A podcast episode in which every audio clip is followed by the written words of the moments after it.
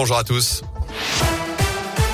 Et on débute avec vos conditions de circulation. Ça se passe bien actuellement autour de Lyon. Pas de difficultés particulières. C'est fluide actuellement sur les grands axes. À la une dans la région, cet incendie mortel dans l'un. Un corps a été retrouvé ce matin dans les décombres d'une maison complètement détruite par les flammes à Sobrena, au sud du département. C'est à la frontière avec l'Isère. Les pompiers sont intervenus vers 3h30 cette nuit. Ils ont notamment découvert la voiture du propriétaire stationnée devant.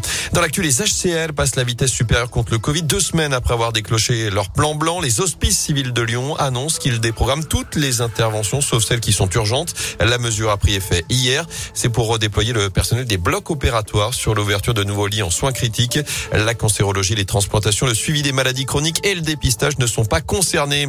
Dans ce contexte, justement, la galère pour trouver des autotests. Le gouvernement avait recommandé leur utilisation à l'occasion de Noël alors que la menace du variant Omicron se précise en France. Comme leur nom l'indique, ils peuvent être pratiqués directement sans avoir à passer par un centre de dépistage. Ils sont moins invasifs que les tests PCR ou antigéniques. Mais aujourd'hui, ces tests sont très difficiles à trouver. Marjorie Citaldaon est pharmacienne dans la région. Nous lui avons demandé si elle avait des autotests dans son officine. Écoutez sa réponse. Non, pas possible de trouver des autotests pour deux raisons. Pas dispo, comme euh, pour ce qui est des tests antigéniques eux-mêmes, ça file très vite et euh, on a atteint des délais de livraison qui dépassent les fêtes. Du coup, euh, pas de disponibilité pour pouvoir en commander. Et puis, démarche que nous on a prise qui à un moment euh, les autotests n'étaient pas euh, considérés fiables, pas considérés euh, comme pouvant être utilisés pour justifier. Du coup, on est resté sur le test antigénique qui est accessible à toute personne qui peut nous justifier un pass sanitaire ou alors chez tous les mineurs. Donc ça couvre déjà pas mal de monde. Et les autotests sont vendus 5,20 euros maximum TTC uniquement en pharmacie. Par ailleurs, la barre des 20 millions de rappels de vaccins sera franchie dans la journée. C'est ce qu'annonce ce matin Olivier Véran. Alors que plus de 3000 patients sont désormais en réanimation du jamais vu depuis le mois de mai en France. On rentre dans une de forte turbulence. C'est ce que dit ce matin Gabriel Attal, le porte-parole du gouvernement, assure que le variant Omicron rebat les cartes. Il est nettement plus contagieux que tout ce qu'on a connu.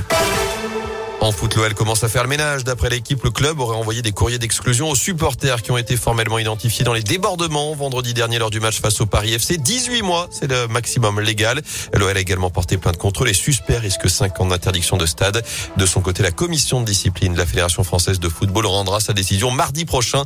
Les dirigeants des deux clubs seront convoqués la veille. Enfin, suivre également aujourd'hui cette vente aux enchères très particulière. Le premier SMS de l'histoire va être vendu ce mardi. Il avait été envoyé par l'opérateur britannique Vodafone il y a 29 ans, le 3 décembre 92, à la clé 15 caractères pour Merry Christmas, joyeux Noël évidemment. Le bien est estimé entre 100 et 200 000 euros. Vodafone a déjà annoncé qu'il reversera le produit de la vente au HCR, l'agence des Nations Unies pour les réfugiés.